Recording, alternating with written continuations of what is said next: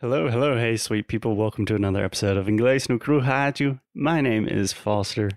As always, I'm here with. Alexia, and this is take two of this episode. This is quite literally take two because we just recorded an entire episode and Alexia's microphone was not turned off. was, Was not turned on. on? Alexia's microphone was off.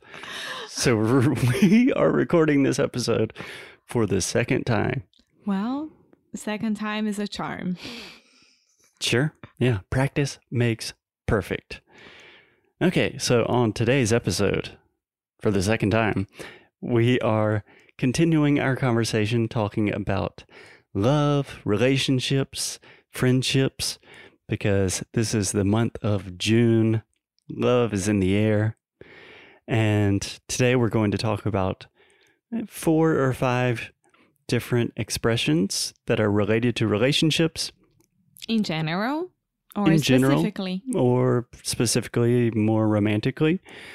And these are all very positive expressions. So there's a lot of scary stuff happening in the world right now. So we are trying to keep it positive. Yes. Alexia, are you ready to go? Yes. I just checked my microphone again. Yes, I'm ready. Is your microphone on? Yes, it is. Okay. the first expression we have, Alexia, is to enjoy each other's company. Yes. What do you think? What do you think about this one? Well, you had to enjoy the other person's company if you are starting a relationship with that person or starting a friendship with that person or work related as well. So, eu gosto de trabalhar com ele, com ela. Eu gosto de estar com ele, com ela. Eu gosto de namorar ele ou ela. That's it. Yes. Okay. I agree with everything that you just said. But can you describe for me in English what kind of define what this means to you to enjoy each other's company? So, you you like the other person's company um to go outside to take a walk or to go to the movies or just to watch Netflix at home or just to cook like dinner like whatever you're doing you're gonna be there with that person Yes. So essentially, you just substituted to enjoy with to like, yeah which is correct. If you enjoy someone's company, that means you like them, you like spending time with them. Kind of the key thing here with this phrase, to enjoy each other's company, that is indicating that the feeling is mutual, that I like being with you, you like being with me. So, for example, someone begins a new relationship and they say, Yeah, I think it's going really well. We really enjoy each other's company. Yeah, but I think that's the the basic start of any relationship. So if you don't like uh, to be with the other person, even if it's only a friendship or relationship, uh, um, romantic relationship, you don't want to be around that person. Mm, hopefully not. Yeah, Hopefully not. But this is a great phrase if people are kind of asking, like, hmm, uh, do you like them? Are you dating? Are you thinking? You can say, We really enjoy each other's company. yeah. We like each other.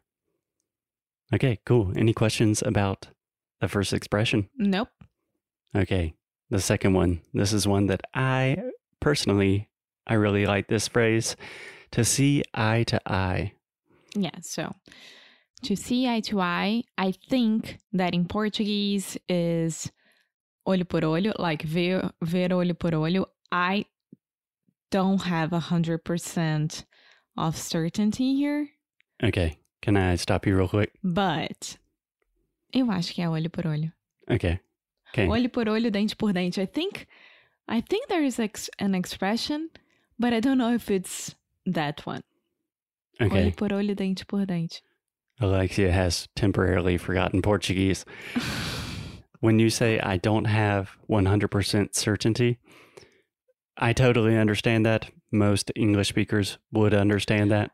I'm not 100% certain. Exactly. Okay. So, kind of a direct translation you are making. Okay, first, when we say eye to eye, we are talking about your eyes, the body part that you use to see. So, we're not talking about I, like me. Quick question, Alexia. Do you know what is the difference between the pronunciation of I, eu, and I, olu? None. It's the same. Yeah, no difference at all. exactly the same. It's the I, same. I. I, aye. Yeah. Aye, aye, my captain. So when you see eye to eye with someone, essentially that just means you agree with them.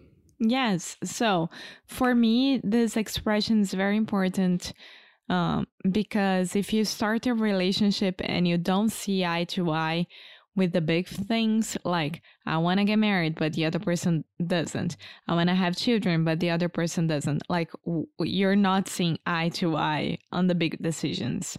So it's really important that also I I can maybe use that work related. So, for example, we have a big decision to make, and we had to see eye to eye, to eye on that big decision. Yeah, I mean, you can use this in a lot of different contexts. I think in general, we don't really say like we don't see eye to eye on that decision.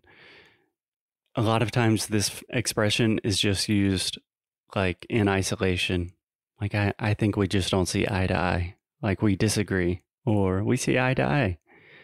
And I really like this expression because for me, it's very easy to imagine this visually.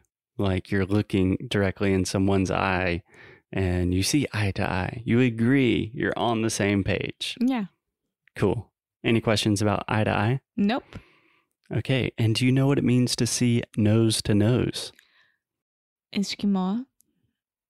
Esk- You know that beijinho de esquimó. An Eskimo kiss? yeah. Yeah, I was just joking. Nose to nose. I don't think that means anything in English. Okay, Alexia, another fun phrase. I really like this one. To hit it off. to hit it off. So, this can be related to a new friendship or to a new relationship. Um, romantic relationship because friendship is also a relationship. So, um, but if it's when you meet someone for the first time and you hit it off, vocês se gostaram imediatamente, tipo, vocês se conectaram. And yeah, so I met, I don't know, Bruna the other day and we really hit it off. I think we are going to be good friends. Or, oh, I met Foster for the first time and it was awesome. We really hit it off. I think we are going to have something from that. Exactly.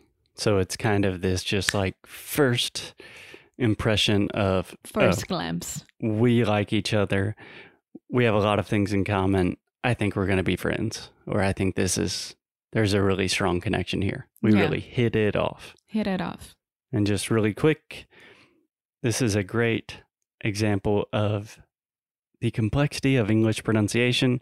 So to hit it off, this is the I sound two times consecutively. So hit it. Hit it. Perfect. So I hear a lot of Brazilians saying heat, each. Heat it off.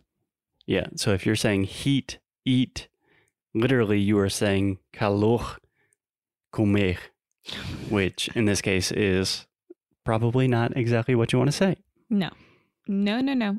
Okay. Would you like to do one more, Alexia? Yes. To fall head over heels. Ficar de joelhos pela outra, pela outra pessoa. To fall on your knees? Yes.